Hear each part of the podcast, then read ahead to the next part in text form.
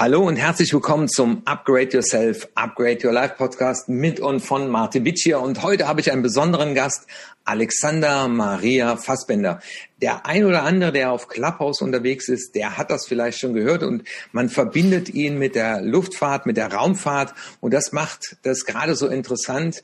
Und deswegen ganz lieben Dank, Alexander, dass du heute bei uns zu Gast bist im Podcast und ich bin schon ganz gespannt, dir einfach mal so ein paar Fragen zu stellen, die man gerne jemand stellt, der ja einen nicht ganz alltäglichen Job hat, nämlich äh, Menschen auszubilden, die äh, auf den Mond fliegen, also die in der Raumfahrt tätig sind. Und aber am besten stellst du dich doch mal gerade selber meinen Hörern vor und sagst mal, äh, was du so machst. Und dann äh, freue ich mich jetzt schon, äh, dir dann auch mal einfach so ein paar Fragen stellen zu dürfen.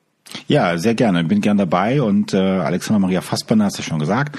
Das ist mein Name und seit ähm, äh, dem Jahre 2012, also jetzt im neunten Jahr, wenn man so will, hatten wir mal eine verrückte, hatte ich mal eine verrückte Idee und daraus wurde dann relativ schnell mehr und jetzt seit 2014 betreuen wir halt weltweit, also Europäer, Amerikaner, äh, Chinesen, Russen, wie auch immer halt, alle Astronauten dieses wunderschönen Planeten. Und dann gibt's immer viele, die sagen, warum sagst du immer dieses Planeten? Ich sage, naja, die habe ich ja jetzt schon. Wenn es noch andere Planeten gibt, wo, wo irgendwas ähnliches wohnt, intelligent, mache ich die gerne auch noch mit. Vielleicht kommt noch was dazu, wer weiß das schon. Und wir betreuen die nicht irgendwie so, weil Astronautentrainer gibt es eine ganze Menge auf, auf, der, auf der Welt, ähm, für als Instructor, als Science oder so weiter. Äh, sondern wir betreuen die individuell und äh, machen vor allen Dingen mentales Training mit denen, aber auch äh, schauen, dass die Leute stressfrei sind. Ähm, wir arbeiten sehr stark mit den Emotionen und so können die halt ihre Mission machen. Aber dieses Programm ist primär gedacht gewesen für die Weltraumtouristen. Das ist ein riesengroßer Markt. Und seit ungefähr drei Jahren bringen wir das Wissen eben auch in die Unternehmen rein, äh, Leadership-Bereich, Unternehmensführung, aber auch die Mitarbeiter und so weiter, weil man eine ganze Menge von Astronauten eben lernen kann. Das mache ich jetzt die ganze Zeit. Und ähm, als Background vielleicht noch, ähm, warum es mir vielleicht, warum man so eine verrückte Idee bekommt. Ich habe sowohl Medizin als auch Psychologie studiert und daher sage ich immer so gern, ich kenne beide Seiten. Die Physis, aber auch die Psyche. Und das ist, glaube ich, ein Riesenvorteil. Ja, das hört sich ja schon sehr spannend an. Jetzt könnte ich mir vorstellen, dass der eine oder andere, der jetzt gerade zuhört, denkt, na ja, die bekommen bestimmt Stress, äh, wenn sie das Gefühl haben, äh, sie stürzen ab, also im übertragenen Sinne oder kommen nicht mehr ja. zurück. Aber was sind denn so typische Stresssituationen, die äh, ein so ein Astronaut ausgesetzt ist? Also wenn ein Astronaut während seiner Mission noch Stress bekommt, dann habe ich einen schlechten Job gemacht. Das war okay. Punkt eins. ähm, das höre ich gar nicht gerne, wenn das passiert, aber es passiert fast nie. Und wenn dann nur in in äh, Bereichen, wenn man eine Skala von eins bis zehn nehmen wir jetzt zehn ein sehr hoher Stress äh, und dann reden wir von Stressfaktoren oder Stressstufen von vielleicht fünf mal auch sechs oder sieben, aber sehr, sehr selten. Ähm, typische Stresssituationen sind vor allem der Außenspaziergang. Also in dem Moment, wo die außerhalb von der ISS äh, Reparaturarbeiten machen müssen, das ist schon eine Situation, die du musst dir halt vorstellen, du hast da ähm, die trainieren das ja unter, unter Wasser, kann man das eben trainieren, in großen Schwimmbecken, ja, aber da hast du okay. immer noch den, den Boden von so einem Schwimmbad, ne, sozusagen, wie man das kennt. Aber da, wenn du jetzt rausgehst, hast du überhaupt keinen Boden. da ist Feierabend, da ist nichts.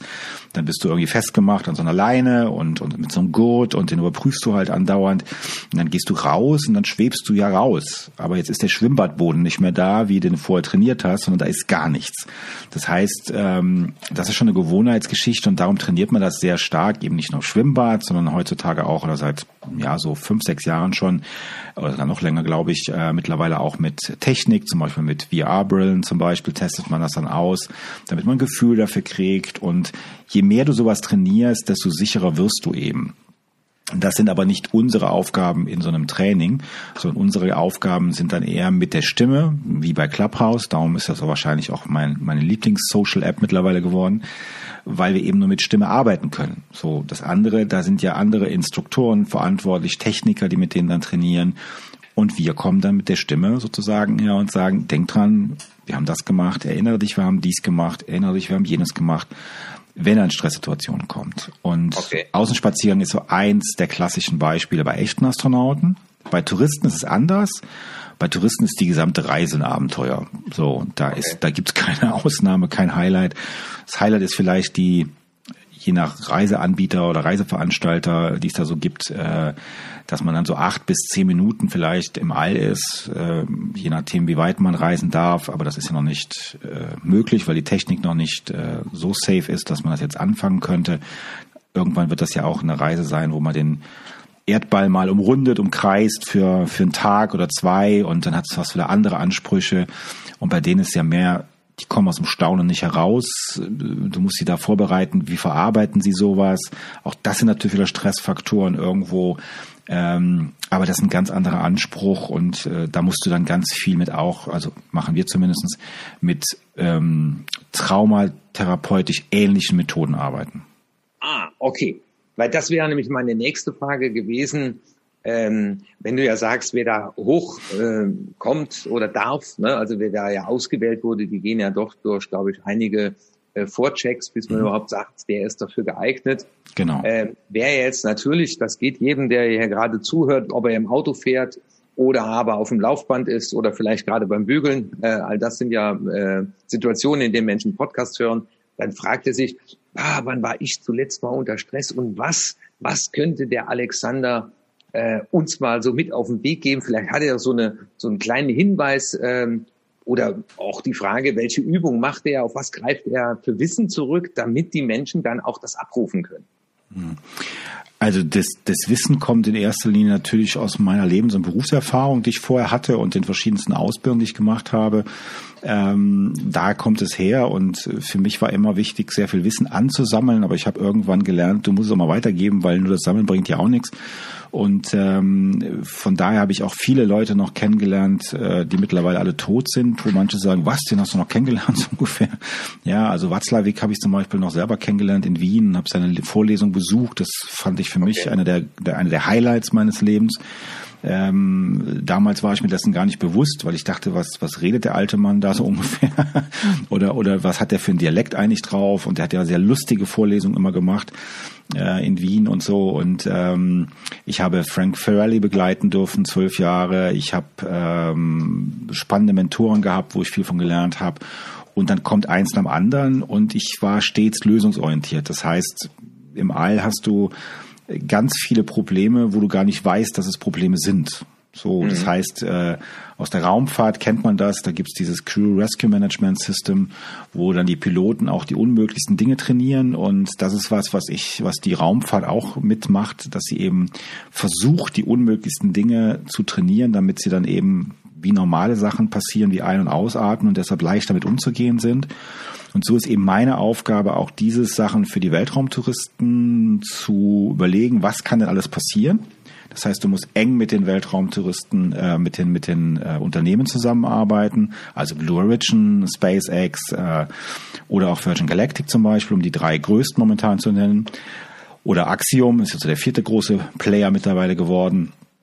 Ähm, das heißt, du kriegst von den Videos, um das mal so plastisch sich vorzustellen, für die Zuhörer auch, äh, man kriegt Videos geschickt von irgendwelchen Testflügen, also Raketenstarts, wo dann eine Kapsel mit Kameras drin sind und so. Dann kriegen wir das und dann wissen wir, okay, da sind irgendwann mal Touristen drin damit die ins All fliegen. So, und jetzt bekomme ich das zum Beispiel dann geschickt und äh, über eine sehr sichere Leitung. das ist auch mal ganz lustig. Und dann darf ich mir das anschauen und dann erwarten die von mir, dass ich Dinge finde, die, die sie nicht sehen, weil das sind Techniker. Die sind für die Technik okay. verantwortlich. Mhm. Die haben den Menschen bei der Technikkonstruktion noch gar nicht richtig im Kopf. Die planen den zwar ein, aber sie wissen nicht wie. So. Ähm, dann höre ich zum Beispiel, kann mich noch gut erinnern, als ich das erste Mal von Blue Origin die Kapsel gehört habe und die Innengeräusche, habe ich gesagt, das bleibt aber nicht, oder? so, ja. so. Und dann sagten die, naja, wir arbeiten noch dran. Ich sage, bitte, bitte arbeite dran. Das Geräusch geht gar nicht. Ja, also wenn ich das ständig, also es ist wie so ein Pfeifen bei einem Hörsturz, war da am Anfang zu hören. Okay. Mhm. Und ähm, ich sage, und die Außenverkleidung, die sieht man nicht mehr. Ne?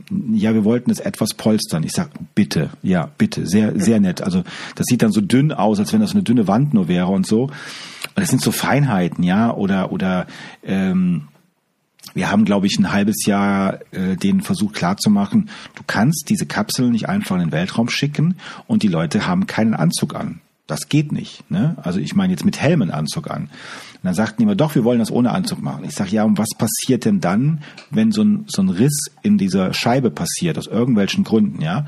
Wie kriegen die Leute Sauerstoff? Ja, da müssen wir irgendwie Sauerstoffflaschen hinmachen. Ich sag, wo wollt ihr die hinmachen? Da ist kein Platz für vorgesehen. Ach so, das stimmt. Ja, aha. Ja, mhm. ich sag, und dann müssen das ja nicht nur Sauerstoffflaschen sein, müssen ja Masken sein, irgendwas zum Aufsetzen sein, weil die, die dürfen ja nicht, die müssen ja dicht sein. Wir reden von einem Vakuum, ne? wir reden von einer, von 100 Kilometer Höhe, da ist es saukalt, dann wird's kalt, wo ist die Heizung und sowas. Da merkst du eben daran, das sind Techniker. Mhm. Die wollen die Rakete hochbringen, die soll da oben bleiben, die soll wieder gut heil runterkommen und Feierabend. Und so haben wir uns da wirklich äh, im Laufe der Jahre so, eine, so einen Status erarbeitet, dass, dass die Space Coach Academy wirklich für Sicherheit aufgrund der menschlichen oder der menschlichen Komponente sorgt. Und das macht uns ähm, stolz, dass die uns so akzeptieren, keine Frage. Aber es macht auch eben stolz, dass du so, einen, so einen Beitrag leisten kannst, damit die Weltraum oder der, der Weltraum an sich eben erobert werden kann, ein Abenteuer werden kann für viele, viele Menschen. Mhm. Jetzt hast du ja gerade von der Space Coach Academy gesprochen mhm. und das interessiert natürlich auch meine Hörer. Äh, die kennen meine Arbeit, aber was, was sind für Leute, die zu dir kommen? Sind das Manager? Sind das, ich sage jetzt mal, äh, Leute, die, die gar keinen Job haben oder die äh, vielleicht schon in Pension sind? Also was, was für Leute kommen in deine Akademie und ähm, Vielleicht hast du ja auch mal ein Beispiel einer kleinen Methode, äh, wo du sagst, äh, wer durch die Akademie gelaufen ist, der hat diesen Mehrwert danach. Du meinst jetzt, wer jetzt Kunde von uns wird oder wer unsere Mitarbeiter sind? Nein, äh, du hast ja auch gesagt, du machst ja auch Seminare. Das heißt, auf Mallorca kann man zu dir kommen. Und da ja. kommen ja nicht nur angehende Astronauten, sondern Nein. ich kann dich ja jetzt auch als, äh, ich sag mal, Ansgar, Klaus oder Heinz, der jetzt ja, ja. zuhört, der könnte sagen, Mensch, äh, das finde ich cool. Und der Alexander hat mir vorher gesagt, okay. dass er schon sehr lange auf Mallorca ist und ja sein Wissen auch an nicht nur an Astronauten weitergibt. Mhm. Äh, und welche Leute kommen zu dir und was sagen die nach der Arbeit mit dir? Mhm. Genau. Was haben die davon? Also ähm, es gibt so eine Beschreibung von, von dem, was wir machen, was, was auch viele Manager immer überzeugt. Also wir sagen erstmal, wir sind Experten für die Bewältigung von extremsten Lebenssituationen, die jeder Mensch individuell anders empfindet. Punkt. so, langer Satz, aber jeder weiß direkt, was los ist. Wenn man dann nämlich weiß, wir sind diese Astronautentrainer oder diese Space Coaches, das ist die geschützte Marke von uns, äh, sind, dann wird es klar. Der zweite Faktor ist, wir sagen immer, diese klassische Frage kennst du auch, ne? Warum soll ich mit ihnen arbeiten? Gehen, echt, das ist so ein Dauerbrenner, den kriegen wir immer zu hören. Dann sage ich immer ganz einfach, also mehr als mit einem Astronautencoach zu arbeiten, geht nicht. mehr geht wirklich nicht. Seien Sie mir nicht böse, sage ich, aber es geht nicht mehr. Ich sag zwei, Petrus, wahrscheinlich, ja. Das zweite ist, Astronaut hat immer die beste Perspektive auf die Erde. Und darum machen wir uns zunutze, dass wir immer versuchen, für jede Situation, wer mit uns arbeitet, verschiedenste Perspektiven einzunehmen. Dann sagen die immer, ja, super, das kenne ich vom Metamodell und sonst irgendwas. Ich sage, nee, sag ich, Sie müssen immer eins bedenken. Wenn Sie in der ISS oben sitzen, dann macht die ISS eine Umrundung innerhalb von 90 Minuten mit 28.000 Stundenkilometer in der Minute kreist die die Erde rum und ist nach 90 Minuten rum. Dann kommt die aber nicht am selben Punkt aus, weil die macht so Ellipsenbahnen. Das ist immer anders, wie die rumfliegt. Ne? Also die braucht, glaube ich, hat mal jemand ausgerechnet, ich glaube irgendwie 115 äh, Tage oder sowas, bis sie mal wieder an demselben Punkt kommt, wo sie vor 115 Tagen war. Und dann geht's wieder von vorne los. So, das heißt im Klartext, wir haben immer andere Perspektiven. So viel können sie gar nicht im Metamodell einnehmen oder in die Metaposition einnehmen. So, das ist das Zweite. Das Dritte ist, wir arbeiten ganz intensiv mit den fünf Sinnen und mit den Emotionen. Was heißt okay. das, fragen dann viele. Dann sagen wir immer, wir arbeiten nicht mit den, mit, mit den Emotionen, die Sie kennen. Die stärken wir und bauen aus, sondern wir arbeiten mit den Optionen, äh, mit den Emotionen, die Sie nicht kennen wollen. Also okay. Angst, Wut, Scham, Ekel, Frust, Wut, Trauer, also Sachen, wo man nicht gerne hinschaut. Und jetzt kommen die Führungskräfte und sagen, ja, brauche ich auch nicht. Ich sage, die brauchen sie. Denn wenn sie mit sich nicht im Einklang sind, was die ihre Emotionen anbelangt, wie soll das funktionieren? Ja, und dann bringen wir denen eine Emotion bei, die sie meistens nicht kennen, die Leadership-Bereich, Demut. Das ist nämlich eine Emotion, die im, oder ein Wert, kann man auch sagen, die gerade im Astronautenwesen sehr, sehr oft vorkommt. So, und das zusammengepackt gehen wir dann zum Beispiel ganz stark her und dann sagen viele auch, ja, warum soll ich mit Ihnen jetzt, Herr Fassbender, nur weil Sie Astronautentrainer sind, äh, mit Ihnen trainieren, wie man sich erbricht Das ist so eine Übung, die man bei Astronauten macht. Ne? Wie erbricht man sich richtig, damit man dann nicht den, den, den, ähm, den Helm voll macht und dann das Visier voll ist. Das kannst du ja nicht wegwischen, das geht ja nicht. Ne? Also musst du nach unten nach in den Kopf, dass das quasi hier runterläuft. Das ist nicht so appetitlich, aber die Leute hören das ja jetzt nur momentan, mhm. können sich das ein bisschen vorstellen. Und dann sagen die Führungskräfte, ja, aber das brauche ich ja gar nicht. Und dann sage ich, wieso? Finden Sie nicht manchmal Ihren Kollegen zum Kotzen? Und dann, und dann sagen die, ja doch, aber ich sage genau, was machen Sie denn dann? Sie übergeben sich irgendwo, rennen irgendwo hin und dann geht's ihm besser oder Sie rennen raus, machen ein Schreiseminar und dann geht's ihm besser. Nein, lernen Sie einfach sich mal mental zu übergeben. Das ist so eine schöne Übung. Dann hast du wieder die Emotionen, die stören, nämlich Ekel, Scham, Frust, Wut. Und mit denen arbeiten wir so intensiv, dass sie letztendlich das einmal erlebt haben auf einer 10. Okay. Und dann ist gut. Was heißt das im Umkehrschluss? Ähm, wenn ich dann irgendwann mal in Richtung Panikattacke gehen würde, dann ist das nicht so schlimm, weil dein Unterbewusstsein weiß, hatten wir schon. Okay. Alles easy.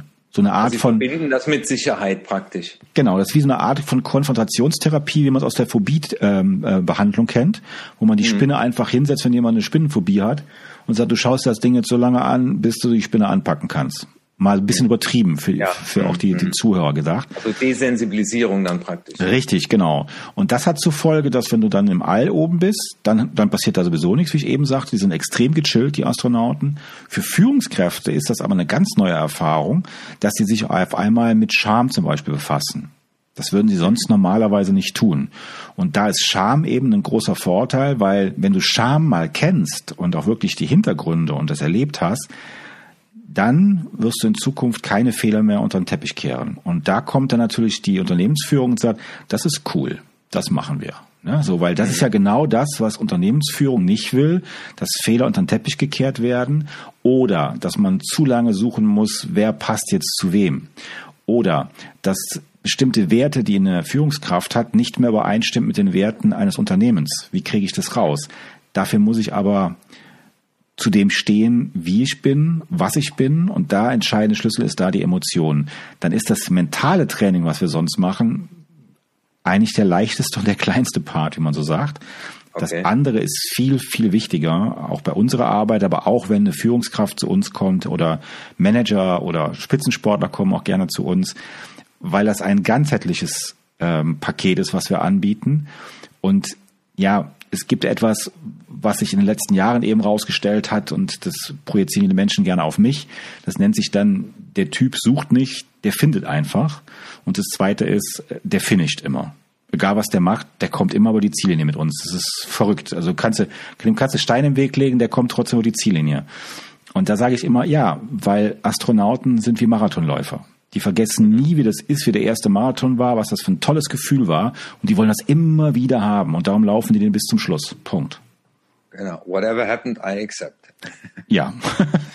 also diese Haltung des buddhistischen Mönchen, Mönches, äh, äh, dessen Vortrag ich gehört habe, da muss ich gerade so dran denken, äh, wenn du das sagst. Und ich glaube, das, was du sagst, äh, dieses Thema Scham auch mal zulassen, weil ich glaube, es werden viele Dinge in, in Unternehmen nicht zur Sprache gebracht, weil man sich schämt, oh, in meinem Bereich. Und ich erlebe das ja auch im, im Coaching, wo Leute dann sagen, ja, Herr Witt hier, äh, es ist in der Tat so, ich mache manchmal Dinge, da schäme ich mich wirklich, aber ich habe es ja. nicht unter Kontrolle. Aber wenn man dann äh, die Scham annimmt, weil jede Emotion hat ja eine Funktion, und wenn wir diese Funktionen aber auch in, ein, in eine Funktionalität bringen, sie sind ja entweder dysfunktional, dann stören mhm. sie uns, äh, aber das ist ja Schöne, man darf sich auch mal schämen und kann mit dieser Energie arbeiten. Und von daher, äh, das ist auch so, ich glaube, das eint uns auch in unserer Arbeit. Äh, irgendwann habe ich mal erkannt, dass 95 Prozent unseres Verhaltens unter- und unbewusst ist und habe gesagt, wenn ich nicht lerne, äh, auch an das Unbewusste heranzugehen, das unser Verhalten steuert mhm. und das zu deeskalieren, ja, äh, wie soll ich es dann schaffen? Und ich selber äh, weiß, äh, meine Kindergärtnerin hat mir damals mit Uhu den Mund zugeklebt. Äh, ja, oh und, und, ja, also 60er Jahre, ne, okay. so 1965. Ich weiß, wie Uhu schmeckt, aber dann, äh, als ich das dann äh, praktisch geklärt habe, äh, ja. dann konnte ich verstehen, warum ich auch als Trainer oft so gehemmt war, äh, ne, so diese Angst, ach der Schwätzer. Aber wenn man dann weiß, dass diese Emotion damals manifestiert wurde mhm. und in der Kindheit äh, erlebt man das ja noch viel dramatischer, man musste draußen sitzen, hat den Mund zugeklebt. Äh, und, aber diese Emotion, ich sage immer, das ist wie so ein rostiger Lagel, der in der Einfahrt liegt. Und du fährst immer wieder drüber und wunderst dich, warum ein Platten ist, aber weil du siehst diesen Nagel nicht. Und irgendwann, irgendwann hat den einer hingelegt. Und ich glaube, das ist ja auch das, was du sagst, äh, du findest den dann, ja, äh, und sagst, okay, und jetzt fahren wir mal mit 120 über den Nagel. Und wenn mhm. dann nichts mehr passiert, dann bist du tiefenentspannt, weil du sagst, was soll jetzt noch kommen, ne? Ja, es gibt, es gibt noch eine andere äh, Sache, warum wir das so machen oder warum das eben so wichtig ist. Ähm, es gibt ja diesen, diesen berühmten äh, Film, wo dann der Satz fiel, Houston, we have a problem, ne? wo diese ja. Apollo-Kapsel da ja fast äh, ähm, ja die Mission komplett gescheitert wäre und die Astronauten wären auch gestorben. Und seitdem hat ja die NASA ein Motto rausgegeben, Scheitern ist keine Option. Also mhm. du kaufst ganz viele NASA-Karten, da steht dann drauf, äh, Fail is not an option. So. Und ähm, wenn du das mal transportierst auf Unternehmensführung in Deutschland, ja, was da in diesem Film und was ja real war, das ist ja nicht nur Film gewesen mit Tom Hanks und so weiter, sondern ähm, in dem Film hat der Flight Director, der auf der Bodenstation war, hat ja zu den all den Anwesenden gesagt, ich will nicht hören mehr, was nicht geht ich will Lösungen und zwar jetzt. Wir haben keine Zeit. Jetzt will ich wissen, was wir zu tun haben. So. Und dann kam, wir wissen aber nicht, was wir tun sollen. Dann lassen Sie sich was einfallen, weil Fehler ist keine Option. Wir haben noch nie einen Astronauten im All verloren und ich werde nicht damit anfangen. So, und jetzt macht das mal auf Unternehmensführung in Deutschland. Da werden Unternehmensvorstandssitzungen und sonst irgendwas und jemand sagt, ich dulde keine weiteren Fehler mehr. So kann das nicht funktionieren. Wir haben noch nie Geld verloren. Sowas darf nicht vorkommen. Machen Sie was jetzt. Dann würde ich sagen, okay, wir haben nächste Woche wieder Sitzung, schönen Tag noch, auf Wiedersehen. so, aber und das geht nicht. Das kostet einfach zu viel Geld. Mhm. So, und da gehen wir her und sagen, Leute, wenn das eure Einstellung ist als als als Leader oder oder als als als Manager eines Unternehmens, dann sollten wir ernsthaft mal reden. Weil wenn Sie es schaffen, was der Flight Director geschafft hat, auf Ihr Unternehmen zu projizieren, dann hätten Sie es doch viel leichter, oder? Mhm. Und dann sagen ja. die meisten klar, weil du kannst das auch mit dem Film dann zeigen, wir haben die Ausschnitte, wir können das immer zeigen und so weiter. Und ähm, dann fragen uns viele Manager oder, oder, oder Geschäftsführer auch, kriegen sie das so hin? Ich sage, nee, nee, sie kriegen das so hin. Wir zeigen ihnen nur, wie es geht. Wie es geht. Ja, und wie du so. ein gutes Gefühl machst. Ne? Mir gehört die Firma nicht. Sie müssen das hinkriegen. Ich halte noch nicht mal Händchen, wenn Sie das sagen. Aber wir werden Sie so hinkriegen, dass Sie das machen. Weil Sie werden dann letztendlich genau wie der Flight Director diese Haltung bekommen, können das sagen, mit Ihren Worten, mit Ihrer Authentizität. Und dann klappt das auch. Und die Leute sind immer überrascht, wie einfach das geht. Und ich sage dann immer, ich habe nie behauptet, dass es schwer ist. Hm. Ich habe nie behauptet, dass es schwer ist. Die einfachsten Dinge klingen am Anfang immer wie die schwersten. Und dann glauben wir das und dann können wir fast gar nicht mehr einfach und meinen, es wäre schwer. Das heißt, das Mindset der Astronauten ist so gechillt und so einfach, ähm, dass sich manche Leute wundern würden, wie, wie einfach die Zusammenarbeit ist mit denen. Auch mit den okay. Touristen natürlich. Und ähm, es ist wirklich, wenn du auf der Erde, ich sag dann immer, es ist so ein, so ein Wort, das entstanden ist. Ähm, wir machen nicht nur die Planeten, wir machen auch die Earthlings, also die Erdlinge. Und das klingt immer so ein bisschen komisch, aber Erdlinge glauben grundsätzlich ist schwer. Das mhm. ist so ein, so ein, ist egal in welchem Land du bist. Aber wenn du ihnen klar machst, dass es, dass es äh, okay ist, wenn sie das denken, dann fangen sie auf einmal an zu denken, wie? Ist es nicht schwer? Wie meint er das jetzt? Und dann sagen die immer, wie meint sie das jetzt? Ich sage, lassen Sie mal sacken. Das ist so ein Moment, das muss man sacken lassen. Und einen Tag später, zwei Tage später fällt der Groschen, wie man so schön sagt. Und dann wird auch alles viel, viel leichter. Es ist alles nicht so schwer, wie es ausschaut. Also es ist ja auch oft die spannende Frage, was würden Sie tun, wenn Sie wüssten, dass es schon eine Lösung gibt? Oder du arbeitest ja auch mit dem Herrn Mörskel zusammen. Mir fällt jetzt gerade der Vorname nicht auf. Bernhard, Bernhard. Ja, Bernhard, genau, Bernhard. Jetzt habe ich ihn wieder. Äh, in dem Buch las ich ja, äh, der Shaolin sagt ja, alles, was du brauchst, ist im Raum. Mhm. Also alles, was du zur Lösung brauchst, ist da. Äh, und wenn du mit diesem Bewusstsein im Raum bist, und ich bringe das auch Leuten bei Verkaufstrainings bei, sage ich, alles, was sie brauchst, um zu erklären, ist im Raum. Also hier ist ein Glas, hier ist eine, eine Tasse, hier ist eine Brille, hier ist ein, ein, ein Halstuch. So. Genau. Es ist da. Und äh, alles, was du, und ich finde, das ist so eine tolle Haltung. Und ich glaube auch, das, was jetzt auch viele Leute erleben in der Pandemie oder sie verlieren einen Job und viele Leute, die ja auch so einer betroffenen Haltung heraus ja gar nicht wissen, dass es Lösungen gibt und vor allem, dass Sie ja äh, ein Teil dieser Lösung sein können oder dass Sie eben die Wirksamkeit in sich tragen. Äh, wenn die aber dann das mal kapiert haben, dann gehen die auch ganz anders durchs Leben und das war für mich zum Beispiel auch äh, nach 16 Jahren Polizei auf einmal, äh, es ist jetzt kein Beamter-Status mehr, äh, mhm. es ist auch keiner, der mir jeden Monat Geld bringt, aber dann mit dieser Täterhaltung rauszugehen, äh, nämlich zu sagen, es gibt immer eine Lösung, es hat aber keiner gesagt, dass es immer leicht ist, aber es gibt sie. Genau. Ich, ich erlebe manchmal Leute, die, mit denen ich arbeite, ähm, also jetzt mal unabhängig der Astronauten, die kennen das sowieso schon, also jetzt mit, mit Führungskräften oder Persönlichkeiten, Spitzensportlern und so, äh, die kommen dann und sagen dann so nach ja, einem halben Tag schon, sag mal, was hast denn du jetzt eigentlich gemacht, dass du das so schnell gemacht hast, so, so, so schnell gefunden hast, so ungefähr. Und dann sage ich, weiß ich nicht, sollen wir es wieder wegmachen? Nein. so, ja. Und ich sag, ich sag, das Wegmachen ist schnell. Also das geht ruckzuck, ne? Nein, bitte nicht. Also ich habe ja auch manchmal Leute, die sind vorher noch in Therapien gewesen und sonst irgendwas in der Richtung und sagen, dann war ich drei Jahre in Therapie und sitze da eine halbe Stunde bei dir und dann, dann sagst du mir genau, was, was, was Sachlage ist. Wie macht mhm. man das? Dann sage ich, pass auf, da musst du mindestens noch mal eine Woche nachbuchen, bis ich dir erklären kann, wie ich das mache. Ich sage, aber die mhm. Frage ist doch, musst du das jetzt wissen oder ist das relevant für dich zu wissen, wie ich das mache? Oder bist du nicht eher froh, dass, die, dass das Ergebnis stimmt und dass wir auf dieses Ergebnis aufbauen können und in deine Zukunft schauen können, wie du das jetzt umsetzen kannst? Mhm. Und dann überlegen die Leute auch und sagen auch, ja, stimmt eigentlich. Ne? Ich sag, ich, ja, ich finde auch. Ich sag, wir können uns gerne mal dann irgendwie abends beim Essen oder sonst irgendwas mal drüber unterhalten, wie macht der Kerl das?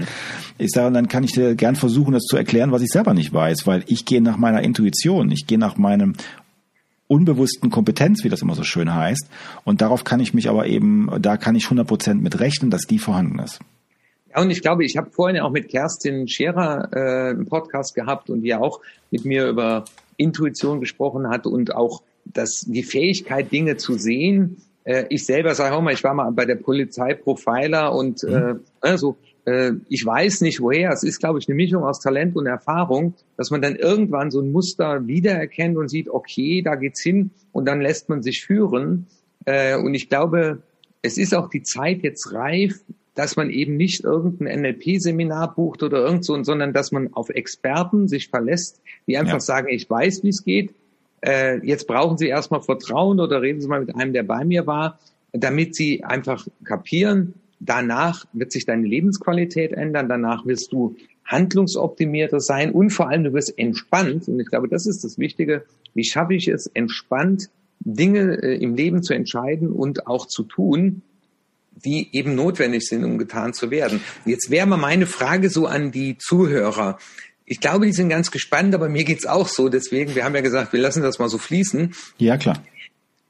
Hättest du so eine, so eine kleine Übung für meine Zuhörer, äh, dass sie mal sagen, auch Mensch, so eine Übung ich sag mal, eine Übung to go, ja, also äh, so ungefähr Alexander to go, äh, so eine Übung, weil du hast ja auch von Demut gesprochen, ich weiß äh, aus der Arbeit mit Navy Seals oder hier mit Leuten von der GSG 9, die eben sagen, das ist das Wichtigste, was wir trainieren. Das ist einmal, es gibt kein Verlieren, also das heißt, es gibt kein Verlieren, und es bleibt auch keiner zurück. Ja, also die haben das ja auch. Und das zweite ist Demut. Ja, und hättest du so eine kleine Übung, äh, so, wo du sagst mhm. zum Schluss, äh, wenn du mal das erlebst, dann kannst du das mal probieren. Okay, ich, äh, die Übung wird, würde bestehen aus Fragen. So einen kleinen mhm. Fragenkomplex. Bevor ich den Fragekomplex aber mache, würde ich gerne auf das letzte, was du eingehend gesagt hast, weil mir das ganz wichtig ist. Die Astronauten lernen durch uns ein sogenanntes aktives Leben. Das, was sie gerade machen. Das ist vollkommen transportabel auf die Erde und jeden Manager sonst irgendwas. Denn wenn du Probleme hast, brauchst du erstmal ein aktives Leben. So, wenn du das aktive Leben wieder lebst, kommst du in ein selbstbestimmtes Leben. In diesem Bereich fangen wir an, den Leuten viele, viele Fragen zu stellen, also Bernhard und ich zum Beispiel, damit die selbstbestimmt wieder in ihr Leben kommen. Und dann gibt's den letzten Part, das nennen wir bei uns eben halt meisterhaft leben. Ne, also bei Kerstin ah, heißt es Meisterschaft, bei uns heißt es Meisterhaft. das ist ja der Unterschied sozusagen, weil jetzt lernst du dann eben, wie aktives und selbstbestimmtes Leben dich zum meisterhaften Leben führt. So, und das ist super, weil das haben wir eben von den Astronauten auch uns alle abgeguckt. Also Bernhard und ich und so, und habe das eben in mein Programm eingebaut. So, jetzt kommt die Übung. Die kann jeder machen. Also, man sollte nie jemand eine, also wenn man mir, wenn du mir jetzt eine Frage stellst, dann ist das in Ordnung. Aber stell mir bitte nie eine Frage, deren Antwort du nicht vertragen kannst oder könntest. Okay. Ganz wichtiger Punkt. Weil dann wirst du verrückt. Weil du willst die Antwort ja nicht hören, also machst du es auch nicht. Ne? Das mhm. heißt, ich sage immer, Interviewpartnern sage ich immer, stellen Sie bitte nur Fragen, deren Antwort Sie auch wirklich hören möchten. Ansonsten mhm. lassen Sie es lieber. Weil ich sage Ihnen genau, was Sachlage ist. So, das ist das Erste. Transfer, wenn du also mit jemand gegenüber sitzt, in einem vernünftigen Gespräch, in einem Geschäftsleben und du willst eine Frage stellen, nur weil du clever sein willst, kriegst aber eine Antwort, die du nicht verträgst, hast du vorher nicht genug überlegt. Also überleg dir das vorher. Zweitens, wenn du dir Gedanken machst über andere Dinge, über andere Menschen vor allen Dingen, ja, weil du Sorgen hast um die, dann fängt man, fängt man sich als Freund, als Freundin an, Fragen zu stellen. Dann sage ich immer, Fragen ist noch okay, aber bitte nicht auch noch die Antwort geben. Weil dann werden okay. sie auch verrückt. Das funktioniert auch nicht, ja. Mhm. So hältst du den Fokus. So. Und auf der anderen Seite gehe ich immer her und sage, egal was sie einem Menschen sagen, egal was sie über einen Menschen denken, das sind ja Wörter. Überdenken Sie diese Wörter, denn einmal ausgesprochene Wörter sind wie entlaufende Hunde. Die fängst du nicht mehr so schnell ein. Mhm. Und jetzt haben wir eine sehr bildhafte Sprache und das ist sozusagen die praktische Übung, die ich mal mitgebe. Das andere ist mehr so eine theoretisch-geistige Übung wegen den Fragen. Wenn zum Beispiel jemand das Wort Orientierung benutzt, dann sage ich immer zu denen, schreiben Sie sich das Wort auf und schreiben Sie daneben, was bedeutet für Sie Orientierung. Dann lasse ich die erstmal in Ruhe. Dann schaue ich mir an, was bedeutet für die Orientierung, dann steht da irgendwas. Und dann sage ich, jetzt tun Sie mir einen Gefallen, nehmen Sie ein leeres Blatt Papier und schreiben Sie bitte mal auf, was bedeutet für Sie das Wort Orient und das Wort Tier. Steckt nämlich beide in Orientierung. so, jetzt schreiben die Orient auf, jetzt schreiben die Tier auf und dann jetzt gucken Sie sich das Blatt an, wo Orientierung drauf stand. Was ist jetzt anders? Und dann bekommt dieses Wort Orientierung ohne viel Aufwand eine ganz neue Bedeutung. Spannend. Und das mache ich mit ganz vielen Worten. Ich bin da so mittlerweile bekannt, also auch in, in auf Clubhouse ist es so, dass viele mittlerweile reinkommen und sagen, boah, was hast du heute wieder für Wortkreation drauf, so ungefähr. Ich sage, ich weiß ja nicht, was du mich fragst. das kann ich nicht wissen. Ne? Ich sage, ich höre das und dann sage ich, oh Moment, da gibt's ein Wort. ja. Oder Kontrolle. Wie bist du in der Rolle? Und in Rolle steckt noch die Olle. ja, so, ja, sowas. Also damit bekommt Kontrolle automatisch eine andere Bedeutung. Ja, mhm. äh, Verlust. Wie viel Lust hast du eigentlich auf diesen Verlust? Ja, mhm. Vertrauen, Trauen, Rau, Aua. Und wo ist das Vertrauen? Ja, es heißt ja übrigens auch Vertrauen wegen dem ER. Das heißt, dadurch erkennen wir, dass die deutsche Sprache auch eine männliche Sprache war, weil die Männer bestimmt haben, wie die, wo die Worte herkommen. Sonst wird es wahrscheinlich Sie trauen heißen. Ah, okay. ja. Wenn man das nämlich mal so, wen kannst du am meisten vertrauen? Das, das sagen ja auch die, die Wissenschaftler. Frauen kannst du mehr vertrauen, als Männer unter sich vertrauen können. Also müsste es von dem her eigentlich sie trauen heißen und nicht vertrauen. Aber das ist okay. nur ein kleines Beispiel. Und so kann man es mit ganz vielen Sachen machen. Dadurch bekommen, bekommen die Worte eine andere Bedeutung. Man überdenkt sich einfach mal Dinge, die man sagt und die man nicht sagt. Und daraus entsteht, und das ist das Gute aus den Astronauten, eine klarere Sprache, die einfach den Astronauten schneller und bessere Entscheidungen treffen kann. Denn wenn der hört, drücken Sie den blauen Tropf, Knopf, dann sagt er, okay, dann drückt er. Auf der Erde in einer Vorstandssitzung, da wirst du mir bestimmt zustimmen, sagen, sagt man zu jemandem, drücken Sie den blauen Knopf, man kriegst du als Antwort. Warum? Nee, der sagt, meinst du den hell oder den dunkelblauen? Ach so, okay. so, ja. Oder warum geht auch, aber ja. meistens kommt ja so eine intelligente Frage, ist das jetzt hellblau, der dunkelblau oder der violette oder der Saviere oder sonst irgendwas? Es gibt ja immer einen Grund zum Nachfragen. Nein. Mhm. Denn Neil Armstrong hat mal einen schönen Satz gesagt, bevor er zum Mond geflogen ist. Wir müssen die Fehler auf der Erde machen. Da oben ist zu spät. Mhm. Und das haben deswegen, wir vorher abgedeckt. Und deswegen, da kommt mir gerade so ein Gedanke, ähm, weiß auch nicht warum, aber vielleicht ist er jetzt deswegen gerade da. Äh, man hat ja festgestellt, dass Kinder, die so Playstation gespielt haben, mhm. äh, dass wenn die später in Autounfall verwickelt sind, die anders reagieren wie Leute, die das nicht haben. Und deswegen wäre meine Frage, ähm, ganz viele Leute, die zum Beispiel auf der Autobahn sehen, äh, oh, da vorne ist ein Stau und die eigentlich äh, geneigt sind, da reinzuhauen, halten ja die Augen auf diesen Stau und denken, oh, Unfall, Unfall, Unfall. Also was wäre jetzt zum Beispiel aus dieser Erfahrung, wenn du mir eine Antwort geben willst oder kannst, ähm, weil ich habe ja eben mitbekommen, das Ziel ist ja, handlungsfähig zu bleiben. Ich glaube, ja. das ist ganz wichtig. Mhm. Bleibe handlungsfähig als Unternehmer, aber jetzt auch im Unfall. Was, was würde es übertragen, ne, vielleicht wenn wir dadurch ein Leben retten, äh, für jemand, der auf der Autobahn dann daran denkt, handlungsfähig zu bleiben? Handlungsfähig kannst du in jeden Lebenslagen bleiben, wenn du es vorher trainiert hast. Das ist die simpleste Antwort überhaupt. Beispiel, Piloten müssen alle halbe Jahre in Simulationen rein, wo man normalerweise sagen würde, es ist unmöglich, was du da trainierst. Das wird nie ever passieren. Das machen wir mit den Astronauten auch. Wir gehen mittlerweile aber auch bei Unternehmen eher, äh, Führungskräfte vor allen Dingen oder Manager in bestimmten Positionen, da sagen die Unternehmen dann, bitte checkt den mal ab und macht genau euren Primary Check, so heißt das bei uns, wie mit den Astronauten. Und dann machen wir das. Wir beobachten den, was hat er für einen Job, was macht er, was tut er, wo könnte Stress entstehen und so weiter. Und dann, dann analysieren wir das und dann trainieren wir mit dem, welche Worst-Case-Situationen können passieren. Oder für Unternehmen. Und wir haben zum Beispiel vor der Pandemie mit ganz vielen Firmen, die drei Jahre davor waren, haben wir eben den wirtschaftlichen Totalausfall von einem Dreivierteljahr simuliert in allen, also wo wir waren, ne, also knapp 100 mhm. Unternehmen. Und die haben uns alle angerufen im Mai und, und, und Juni letzten Jahres, im April noch nicht, aber Mai, Juni, und sagten dann alle, wissen Sie, Herr Fassbender, damals haben sie uns echt genervt. Wir haben sie gehasst dafür, was sie gemacht haben. Ne? Heute lieben wir sie dafür. So.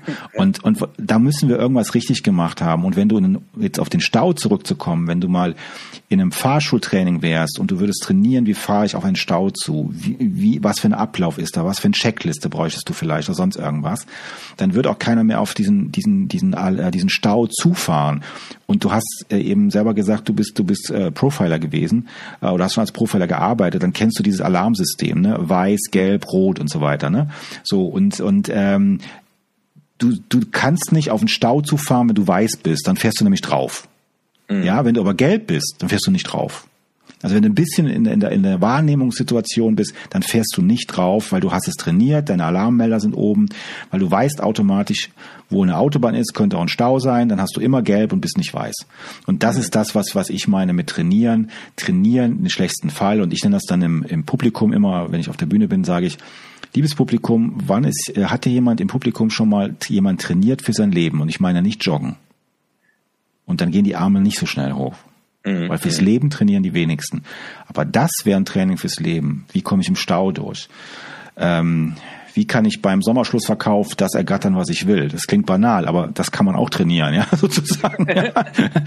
Und all solche verrückten Dinge, wenn man das trainiert, ist es wie Ein- und Ausatmen und damit sind wir beim Buddhismus der sagt auch, solange du ein- und ausatmen kannst, lebst du.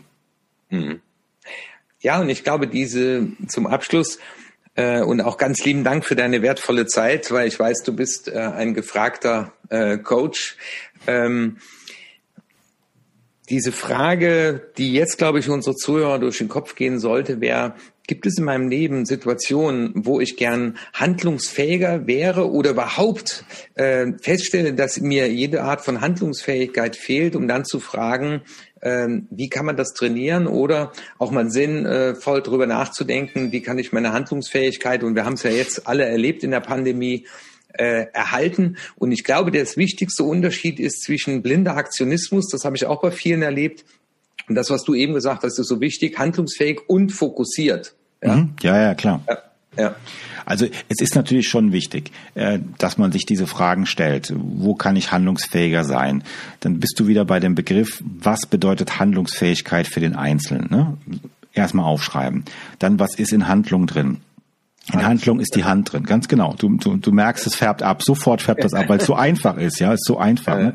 Da ist die Hand drin. Dann hast du die Handlung drin, ne? also von Hand zu Handlung. Dann ist die die äh, die Fähigkeit drin. Ne? Also ähm, man könnte auch sagen, wenn man es ein bisschen rauszieht, das Wort da fährt irgendwas an. Was ist denn Fähigkeit? Was heißt das denn? Wofür brauche ich das denn? Wo führt mich das hin? Und so weiter. Dann bekommt Handlungsfähigkeit etwas, also ich muss etwas anpacken. Da muss irgendwie, ich muss Hand anlegen, was auch immer halt. Ja, von nichts kommt nichts, wie man so schön sagt. Ich müsste, um handlungsfähig zu sein, wissen, wann bin ich aktiv, wann bin ich passiv. Das ist auch Hand anlegen, also aktiv sein, auf gut Deutsch gesagt. Handlung ist was Aktives, es bringt was in Bewegung. Das heißt, es wird emotional werden. Welche Fähigkeiten und Fertigkeiten hast du denn, lieber Kunde, dass du überhaupt in Handlungen gehen kannst? Oder fehlen dir noch welche? So, wenn du das jetzt mal nimmst, dann merkst du schon, ups, da bist du auch schon mit dem Tag durch. Wenn du mal ganz genau betrachtest, so. Ja, ja wenn du sowas machst. So, und, und ich sage dann immer, wichtig ist immer, bei dem, was du machst, es wird immer deine, deine Identität in ein gewisses Feintuning bringen oder komplett über den Haufen werfen. Mhm. Und darum ist egal, was man macht, wo man mit Leuten arbeitet. Und, und ich arbeite ja nicht als, ich sage immer so, ich bin kein, ich komme ja von St. Pauli, darum darf ich das sagen, ne? ich bin keine Stunden, Punkt, Punkt. Ich spreche jetzt mal mhm. nicht aus. Die meisten Leute, glaube ich, wissen, was ich jetzt meine. Sondern ich arbeite nur tageweise mit meinen Kunden. Das heißt, wenn jemand zu mir kommt, und mich noch nicht kennt, auf die Webseite geht, dann guckt er immer und fragt nach, Sie arbeiten echt nur zweieinhalb Tage mit jemand am Stück? Ich sag ja, Minimum. Die meisten buchen gleich sechs. so ungefähr. Und dann sagen die immer, ist aber sehr intensiv. Ich sage ja, darum mache ich das ja auch. ja, aber das ist doch anstrengend. Ja, sage ich für mich nicht, sage ich. Sie sind ja der Kunde. Mir macht mein Job enorm viel Spaß. Ich habe da keinen Stress mit. Ja, aber ist das nicht ein bisschen zu viel? Nee, sag ich, wie viel kriegen Sie geschafft in einer Stunde, wenn Sie zu jemand gehen? Oder in 90 Minuten, wie manche ja mittlerweile auch machen. Dann sagen die immer, ja, nicht viel, wenn ich ehrlich bin. Sehen Sie, bei mir gibt es zweieinhalb Tage und dann sind Sie wirklich mit einem guten Basispaket versorgt, haben ganz viele Ziele erreichen können, ähm, weil ich hergehe und die Ziele vorher vereinbare und festmache, woran wir erkennen, dass er die Ziele erreicht hat. Und wenn der nach zweieinhalb Tagen dann diese Checkliste, wo die Ziele Erreichbarkeit steht, nicht erreicht hat, dann mache ich auch so lange weiter, bis der fertig ist. Egal wie viel, mhm. der, der muss ja nicht mehr für bezahlen. Das ist mein Anspruch, den ich habe. Und den setze ich durch. Und das ist auch ein Erfolgsgeheimnis für meine Kunden, weil die wissen das. Die kommen manchmal mit so einem Berg und sagen, guck mal, das schafft er nicht in fünf Tagen oder so, ne? Und dann sitzen wir nach drei Tagen da und dann sagen die Kunden zu mir, was machen wir jetzt die zwei Tage erfasst? Wir sind doch fertig. Ja, sag ich, die haben bestimmt noch ein paar Probleme mitgebracht, oder? Also so. Die sind heiß drin. genau, ich sag, sie haben jetzt zwei Tage quasi gewonnen, weil mit den Problemen hat sie nicht gerechnet, so ungefähr. Und, und das ist dann für mich wirklich gefühlter und faktischer Mehrwert, äh, den man mitbekommt. Und das liegt auch daran, dass ich das gelernt habe über die Astronautenarbeit, dass also die, die, die äh, Geschwindigkeit und, und Lebenszeit, und da gibt es einen schönen Spruch zu, aus der Sicht des Universums betrachtet, beträgt ein Menschenleben gerade mal acht Sekunden. Viel Spaß. Okay. So, ja. von daher hast du keinen, hast nicht viel Zeit, ne? Genau, genau. Das ist wie die Eintagsfliege, ne, die gesagt hat, wollen wir heiraten, dann sagt er, warte bis morgen, ne? Ja, genau. genau. Ja, lieber Alexander, äh, du hast uns äh, meinen Hörern vor allem ganz interessante Einblicke gegeben und deswegen, äh, ich weiß, äh, wie sehr du zeitlich eingebunden bist und weiß auch sehr zu schätzen, dass du dir diese Zeit genommen hast. Genau. Und äh, ich freue mich, wenn wir uns auf Clubhouse immer wieder öfter begegnen und das sind immer wieder wertvolle Begegnungen mit dir. Und von daher, du hast auch eine total angenehme Stimme, äh, das habe ich dir aber auch schon gesagt. Äh, ich glaube, diese, diese beruhigende Art, äh, die schafft auch Vertrauen und das, was ich auch in Clubhouse erlebt habe, da ist ganz viel Fundament und Know-how. Und ich glaube, da draußen gibt es so der ein oder andere, der einfach nur dieses Schild Coach an die Tür hängt und hat gemeint, er müsste irgendeine Nische suchen. Da da, ich habe sie gefunden. nein, nein, aber ne, so, ich, ich finde das immer sehr problematisch. Jetzt suche ich mir eine Nische und dann werde ich mache eine Coach-Ausbildung und so. Eine, ja. äh, ich ich finde das halt sehr, sehr wichtig, mit Menschen äh, auch Kontakt zu haben wie mit dir, die, die ein Fundament haben, die wissen, was sie tun, äh, weil wir haben Verantwortung. Und es geht ja halt nicht darum, möglichst äh, siebenstellig zu verdienen und Maserati zu fahren, sondern ja. Wirksamkeit. Ja, genau. und das ist das, was wir im All brauchen. Wirksamkeit, da helfen uns kein Maserati, der oben steht, sondern müssen wir handlungsfähig bleiben. Ja. Vielleicht noch ein Hinweis für die Leute, die du das gerade so ansprichst, mit, mit äh, die gerne Coaching-Ausbildung oder Coaches werden wollen, so wie du es gerade gesagt hast. Ähm, versucht nicht krampfhaft jemanden zu imitieren oder versucht nicht irgendwo ähm, das Rad neu zu erfinden. Das habe ich auch nicht gemacht. Ich hatte sehr viel Glück und äh, so sehr viel Fleiß dabei gewesen, sehr viel Arbeit dabei gewesen, dass ich so eine wirkliche Nische, die es noch gab, mit den mit den Astronauten gefunden habe. Aber das habe ich nicht geschafft, weil ich Astronautencoach bin. Das war ich ja vorher nicht, sondern das habe ich geschafft, weil ich ich geblieben bin. Das heißt, wenn ihr Coach da draußen sein wollt, dann, dann bleibt einfach ihr selber, weil das ist das wichtigste Instrumentarium oder die wichtigste, das wichtigste Aushängeschild, was ihr haben könnt. Und normalerweise sagt man immer, werde sichtbar, dann wirst du auch gekauft. Und im Clubhouse heißt es, werde hörbar, dann wirst du wahrgenommen, dann wirst du auch gekauft. So, und das ist genau der springende Punkt momentan. Man muss nur als Coach man selber bleiben. So. Und wenn das die Kunden merken, und das werden sie merken, wenn du das sichtbar und hörbar machst, dann wirst du als Coach auch Erfolg haben. Aber wenn du versuchst, etwas zu sein, was du nicht bist, werden die Kunden das auch merken und dann werden sie auch nicht kommen. Ja, und ich, ich sage immer, ähm, als Coach sollte man irgendwo, das sagen die Marketer, eine Heldenreise ähm, äh, kreieren, aber die sollte, die sollte auch tatsächlich gelaufen sein. Und ja. äh, ich sehe halt sehr viele und ich frage mich manchmal, das hat nicht immer was mit dem Alter zu tun. Mark Zuckerberg hat auch eine tolle Heldenreise schon mit 25, aber ja. ähm, ich sage immer, so Narben auf der Seele äh, helfen dir dann auch äh, bei Menschen, wo du die auch erkennst. Mhm. Aber die Menschen wollen auch sehen, dass du es gerockt hast. Ja, ja also das heißt, wenn einer dann ähm, äh, Coach für selbstbestimmtes Leben ist, aber sein Leben nicht auf die Kette kriegt. Aber er, er wüsste wenigstens, wie es geht. Und ich, ich finde es halt sehr schade, dass äh, der ein oder andere Scharlatan auch um die Ecke rennt und den Leuten viel Kohle aus der Tasche zieht und eben nichts bewirkt als nur die leere Tasche. Ja. Aber ich sage immer, äh, dann geht erst zu denen und dann kommt zu uns und spart noch ein bisschen Geld auf, dass ihr euch das leisten könnt. Deswegen, ja, ist ein Riesenproblem, das stimmt. Da ja. gebe ich dir vollkommen recht, ja. Lieber Alexander, es war mir eine Freude und Ehre zugleich, dich bei Gast zu haben und auch, dass du uns ähm, dein Wissen teilst. Und wenn ihr den Alexander finden wollt, dann findet ihn auf seiner Webseite alexander-maria-fassbender.de. Habe ich das richtig gesagt? Ja, perfekt. Und ansonsten bei Clubhouse äh, ganz oft vormittags ist er zu hören und gibt dort auch dann ähm, eben Mentoring, äh, auch das ist so eine Haltung, die ich an dem Lifehacks, wie es so schön heißt, ne? Lifehacks, genau, äh, wo man ihm einfach Fragen stellen kann und er nicht sagt, ich halte jetzt erstmal die Hand auf, sondern ich teile mein Wissen gerne und äh, die Welt ist rund, äh, das weißt du ja, und die Energie kommt zurück. Deswegen nochmal ganz lieben Dank. Gerne. Das war mir eine Freude. Alles klar. Vielen herzlichen Dank und äh, eine gute Zeit weiterhin. Danke.